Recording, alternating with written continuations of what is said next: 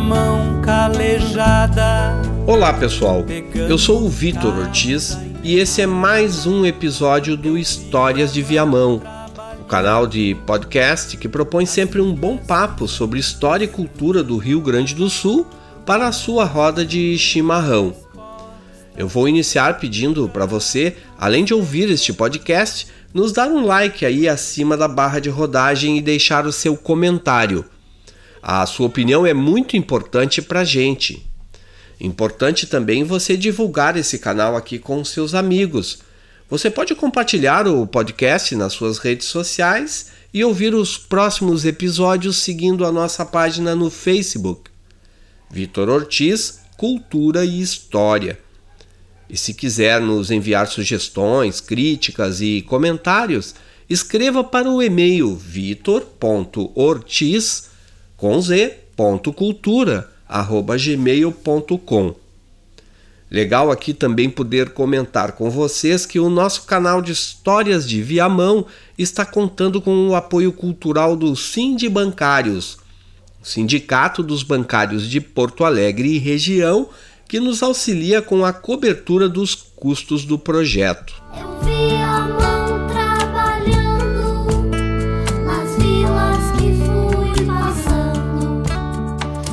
Vi a mão do poeta junto à mão analfabeta. Este é o sexto episódio da série que lembra os 200 anos da viagem do botânico e pesquisador Augusto Saint-Hilaire pelo Rio Grande do Sul e Uruguai, tendo ele descrito nos seus diários, publicados ainda no século XIX na França, os diversos lugares por onde andou, a geografia, a geologia, as gentes e a sociedade que ele encontrou por aqui naquelas primeiras décadas dos anos 1800, mais precisamente em 1820, dois anos antes da independência do Brasil.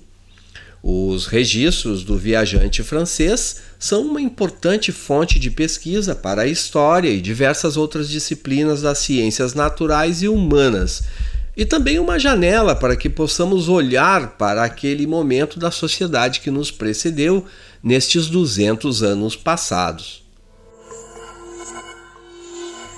Nos episódios anteriores, vimos que o botânico chegou à capitania de São Pedro, do Rio Grande do Sul, no dia 5 de junho daquele ano de 1820, quando cruzou o rio Mampituba, Le Père du Froid, o pai do frio, como se dizia na língua indígena e que foi traduzido para o francês pelo botânico. Ele estava chegando a Torres, isso há exatos 200 anos. No último episódio, contamos sobre sua chegada ao Passinho, onde pernoitou, provavelmente na estância mais antiga daquela região de Manuel Barros Pereira, o primeiro a se apossar das terras em torno da bastante conhecida Lagoa dos Barros, aquela que avistamos na Freeway no trajeto entre Porto Alegre e o litoral norte.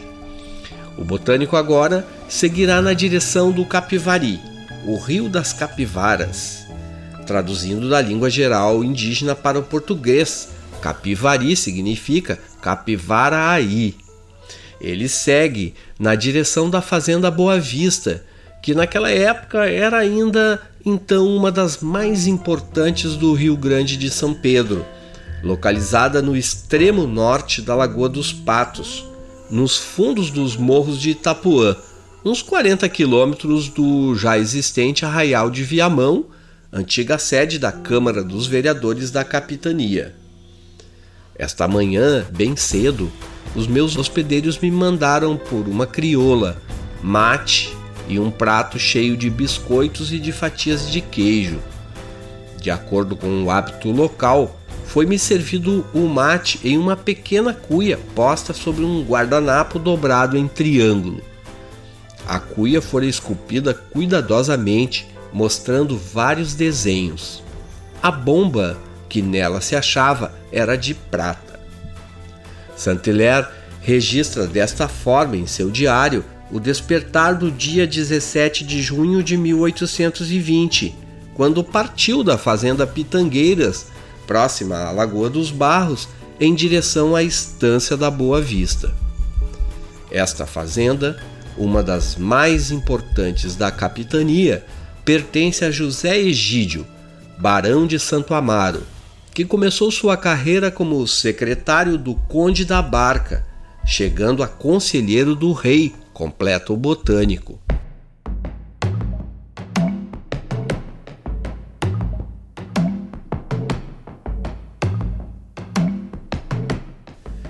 Nós vamos falar deste barão dono da estância Boa Vista, mas primeiro vamos observar aqui quem é o tal Conde da Barca, pois trata-se dele mesmo, Dom Antônio Araújo e Azevedo, diplomata e cientista, representante de Portugal na corte de Haia, uma das mais prestigiosas figuras do staff da coroa portuguesa no momento de decisão, em 1808, se Dom João VI e sua corte deveriam permanecer em Portugal e fechar assim uma aliança com Napoleão Bonaparte, aderindo ao bloqueio comercial proposto por Napoleão à Inglaterra, ou se deveriam fugir para o Brasil, ficando ao lado dos ingleses, como fora de fato e efetivamente acontecer. O Conde da Barca pendia para os franceses, enquanto seu principal rival na entourage do príncipe regente Dom João VI, Dom Rodrigo de Souza Coutinho, articulava as relações de aliança com a corte inglesa. Dom Antônio Araújo, o Conde da Barca, faleceu em 1817, justo três anos antes desta passagem do botânico Saint-Hilaire pela Estância Boa Vista, que, segundo Luiz Joaquim dos Santos Marrocos, este responsável pelo acervo da Biblioteca Real de Portugal e que veio para o Brasil com Dom João VI em 1808 para reorganizar este acervo na instalação da futura, então futura, né, Biblioteca Nacional do Rio de Janeiro, é, o Conde da Barca, segundo ele, era sócio do Barão de Santo Amaro, nesse negócio de terras, gado e couros no sul do Brasil. A Boa Vista, fazenda que Saint-Hilaire vai descrever em suas anotações neste dia, antes de pertencer a este barão, em suposta sociedade com o tal conde da barca, era propriedade de um padre, João Diniz Alves de Lima, ou Álvares de Lima, como aparece em outros documentos. Pretendo chegar a este padre tão rico e importante em Viamão. Antes, porém, lhes convido a entender o tamanho dessa estância de que estamos falando, que, segundo Saint-Hilaire, tem a dimensão correspondente a 28 léguas de campo.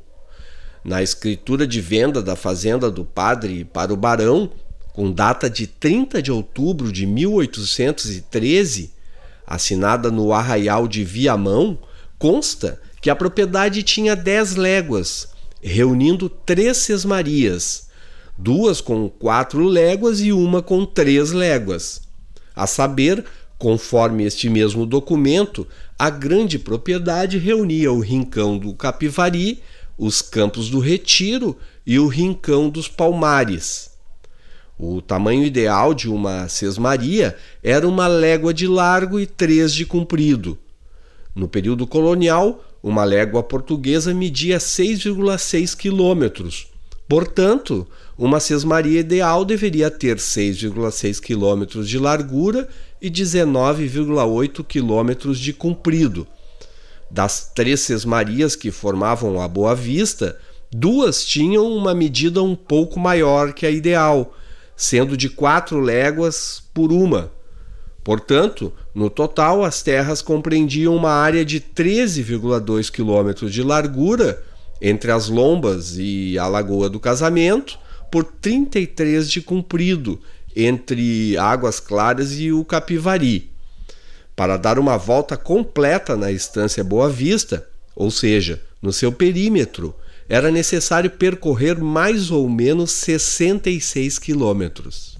Como veremos nos próximos episódios, a reunião destas seis Marias numa mesma propriedade está relacionada a uma curiosa história de casamentos entre pessoas jovens de famílias influentes junto aos governantes da época e de estratégias de preservação e ampliação da posse da terra.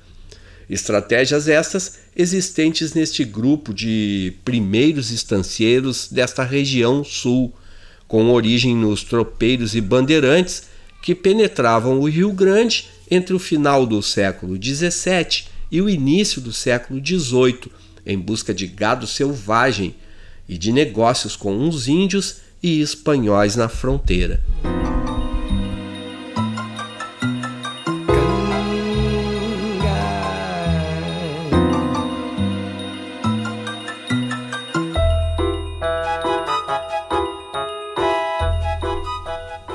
Chegamos noite fechada.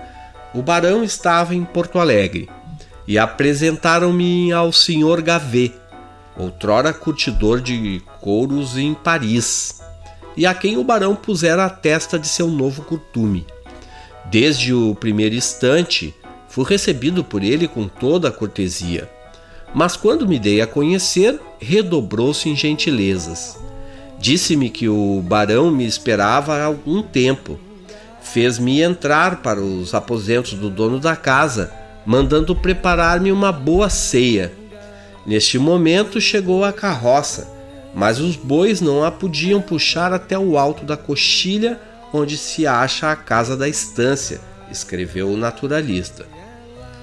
Mal eu entrara, começamos, o senhor Gavet e eu, a conversar sobre a França, Faz apenas um ano que o Sr. Gavet a deixou, pondo-me a par de fatos que eu desconhecia. Encontro aqui o Constitucional, o Times e a Gazeta de Lisboa, que me obrigaram a passar o dia, o dia inteiro inteirando-me do que acontecera no mundo durante algum tempo. Completa o botânico em suas anotações daquele dia. Os jornais explicitavam a erudição do Barão de Santo Amaro e a surpresa de Saint-Hilaire com as notícias sobre a França que lhe traz o curtidor de couros de Paris, o Sr. Gavet. Não é de se estranhar, afinal, o botânico chegara ao Brasil em 1816 e já há quatro anos peregrinava pelo país nessa sua viagem de pesquisa. Muitas mudanças haviam ocorrido desde a realização do Congresso de Viena em 1815, que redesenhara o mapa político europeu após a derrota de Napoleão Bonaparte e a restituição do trono à família dos Bourbons, com a ascensão do rei Luís XVIII, já num contexto de monarquia constitucional. Esse ano do Congresso de Viena, 1815, é, era o ano em que Saint-Hilaire, ainda na França, se preparava para vir em viagem, em longa viagem para o Brasil. No final deste dia de dedicação à leitura dos jornais que encontrou na Fazenda Boa Vista, na Casa da Estância, Saint-Hilaire vai descrever a fazenda onde está em seu diário de viagem.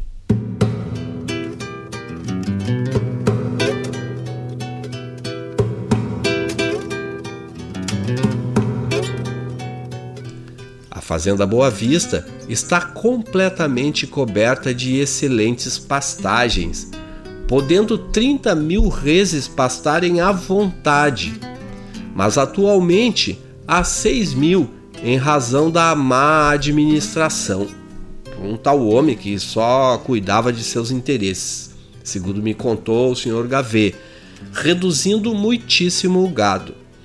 O número de cavalos necessários aos serviços na estância se eleva aos 500. Nas fazendas da região, onde o gado é a única renda, não há necessidade de numerosos escravos, como nos engenhos de açúcar e na exploração das minas. Também aqui não há mais que 80 crioulos, incluindo neste número os que trabalham na construção do curtume Quase todos os escravos do barão pertencem à tribo Minas, bem superior às outras por sua inteligência, fidelidade e amor ao trabalho.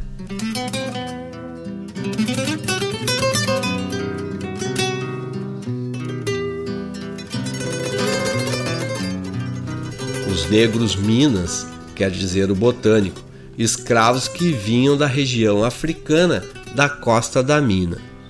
O que ele reproduz nessas anotações provém do fato de que o mercado fazia distinções de valor entre escravos africanos de diferentes origens. Laurentino Gomes, no seu recente livro Escravidão, volume 1, página 231, confirma que havia uma preferência, por exemplo, pelos angolanos, considerados dóceis e bons trabalhadores nas lavouras e no serviço doméstico.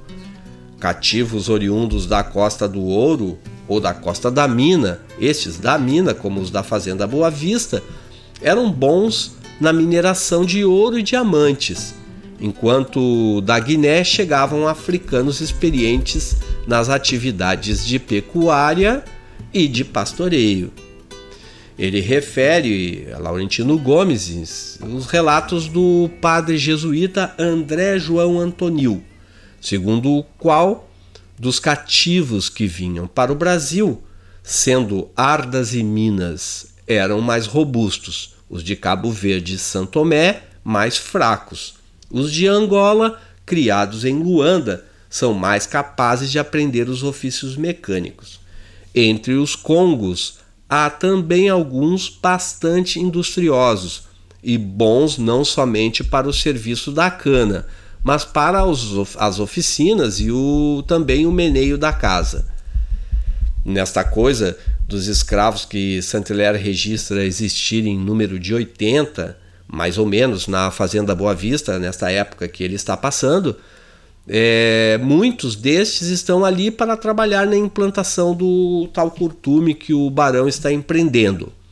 Salta aos olhos e aos ouvidos esta sua observação de que são necessários, que não são necessários, tantos escravos para as atividades da pecuária, como são no trato dos engenhos de cana-de-açúcar, por exemplo. Vem daí um mito, um mito de que no Rio Grande do Sul a escravidão foi amena, ou que teria sido menos evidente ou impactante que outros lugares do Brasil. De fato, se comparada à quantidade de escravos que o tráfico negreiro desembarcou na Bahia e no Rio de Janeiro para suprir a necessidade de mão de obra nos canaviais do Nordeste brasileiro, nas minas de ouro das Gerais ou nas fazendas de cafezais em Minas, Rio e São Paulo, o número era bem maior daqueles destinados às fazendas do que, a, do que daqueles né, que eram destinados às fazendas de gado ou para as charqueadas no sul. Certamente é, precisava-se de muito mais braços naquelas, naqueles engenhos de cana-de-açúcar. Contudo, comparado ao número de habitantes do Rio Grande do Sul, do, da capitania do Rio Grande de São Pedro, em finais do século XVIII e naquele início do século XIX, a quantidade de negros entre a população gaúcha é extraordinária.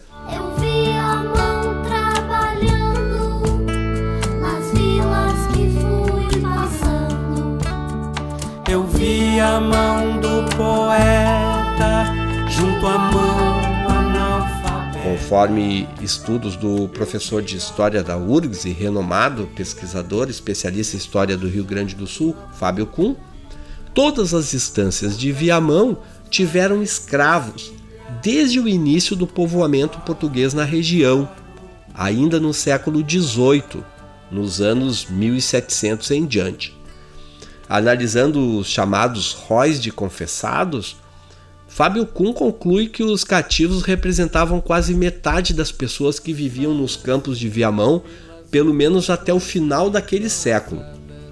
Os róis de confessados correspondiam a uma espécie de censo demográfico realizado a partir da contabilidade que os padres faziam dos seus rebanhos de cristãos no período da Quaresma quando percorriam todos os fogos da sua circunscrição religiosa, ouvindo confissões, realizando batismos e outros sacramentos da Igreja Católica. A expressão fogos advém da fumaça que é gerada pelo fogão a lenha ou campeiro e que se avista de longe na paisagem indicando que há vida no local, uma família ou algum vivente que precisava da assistência do padre. Nessa trilha, em busca do rebanho, os padres registravam quantas pessoas haviam no local, ou na região, melhor dizendo.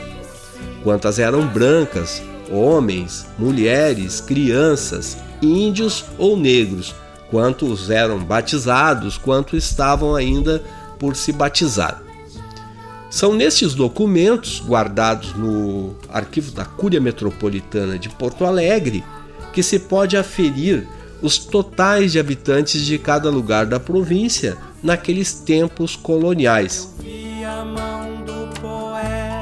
O rol mais antigo que conhecemos é de 1751, afirma o professor Fábio Kuhn, indicando os dados nele encontrados, né? que os dados ali encontrados surpreendem pelo elevado número de escravos.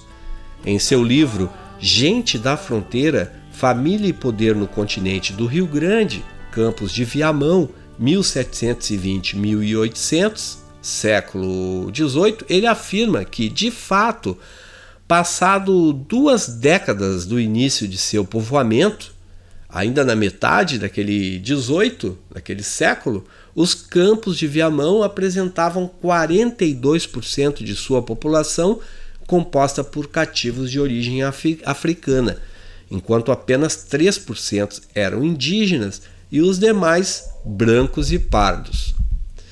Essa equivalência se mantém até pelo menos o início do século XIX. Em 1820, quando Saint-Hilaire está percorrendo o Rio Grande, ainda é expressiva a quantidade de negros e escravos entre a população, como veremos mais adiante nos próximos episódios desta série, quando analisaremos os registros que o botânico faz sobre a movimentação nas ruas de Porto Alegre, e quando também vamos dar uma olhada na tese do mestre e doutor em História Luciano Costa Gomes, Uma Cidade Negra, Escravidão, Estrutura Econômico-Demográfica e Diferenciação Social na Formação de Porto Alegre, 1772-1802 que é o título desta tese de mestrado do professor Luciano da Costa Gomes.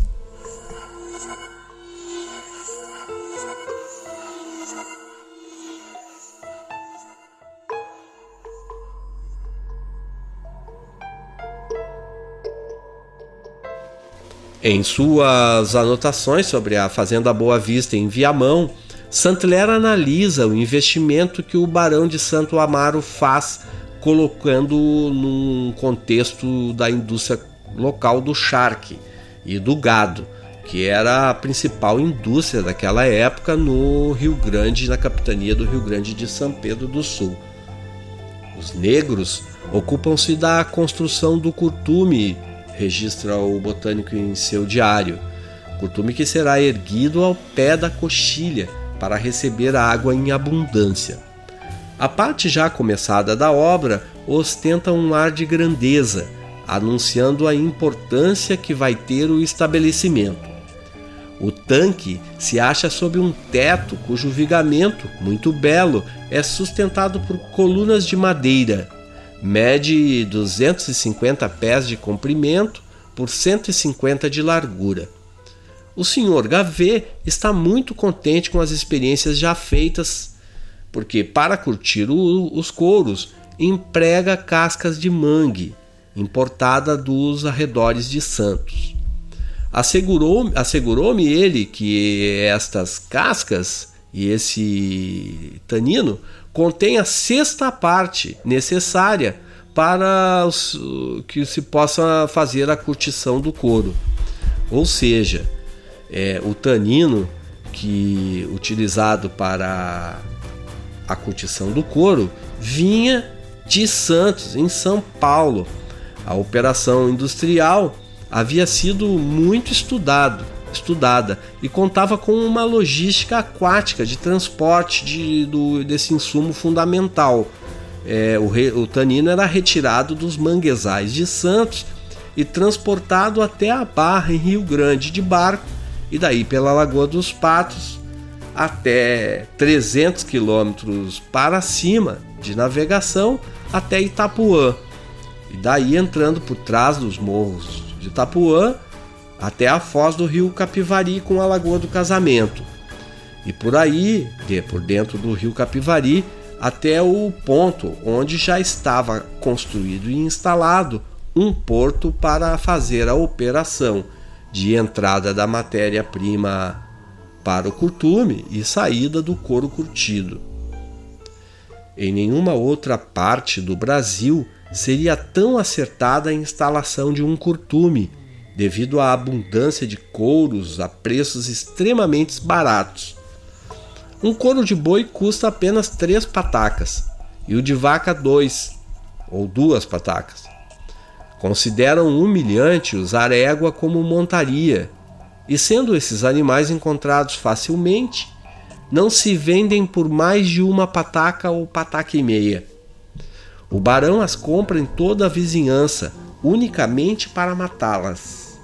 Manda curtir o couro, fabricando sabão com o sebo, escreve o botânico em seu diário.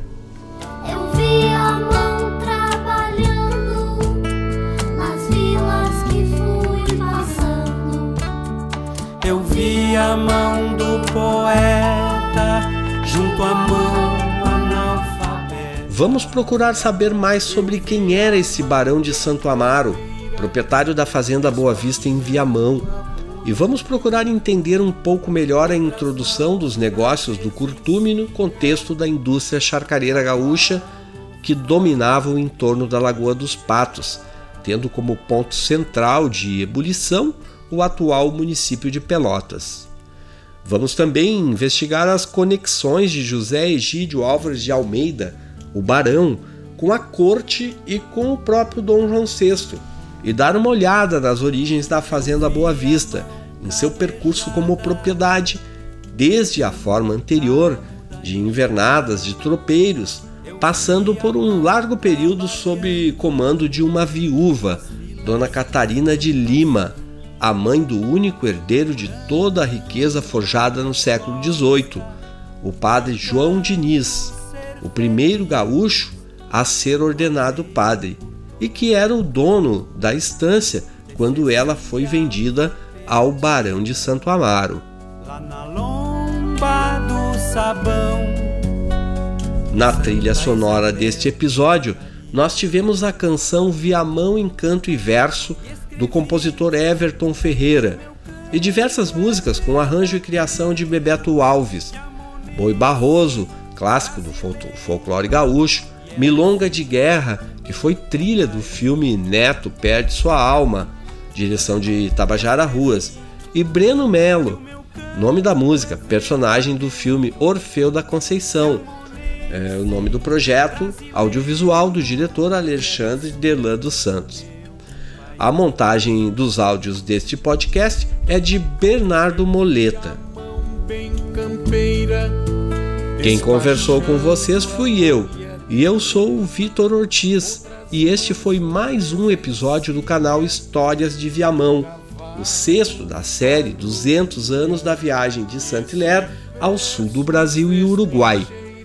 Você pode encontrar este programa na minha página no Facebook, Vitor Ortiz Cultura e História, ou no Spotify, no SoundCloud, no iTunes, no Deezer e no Castbox. Outra opção é o site viamãoantigo.com.br. Você pode ouvir todos os, os, episódios acessando esses canais. E como havia já dito anteriormente, muito legal poder contar com vocês e com o apoio cultural do Sind Bancários, o Sindicato dos Bancários de Porto Alegre e região, que nos auxilia com a cobertura dos custos deste projeto. Em breve, nós estaremos aqui com você mais uma vez para mais uma história do podcast Histórias de Viamão.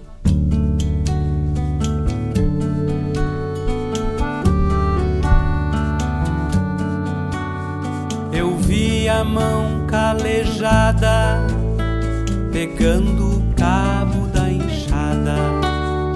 Eu vi a mão trabalhando nas vilas que fui passando, procurando uma resposta pro meu canto ser feliz. Eu andei de Cecília me perdi, lá na lomba do sabão, Santa Isabel ou Jari. E escrevi que o meu canto é verdadeiro, viamonense, brasileiro e é do sul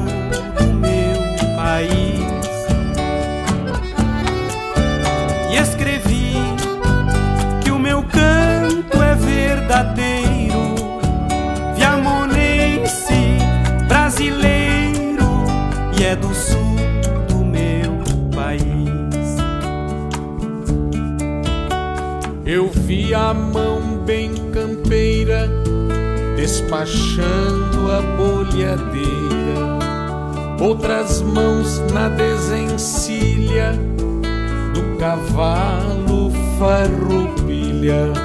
E esse verso fez trincheira, foi reverso e fim da linha pela estrada da branquinha pelo capão da porteira, pelo passo do vigário, foi reverso e fim da linha. E cantei que o meu canto é verdadeiro, viamonense, brasileiro e é do sul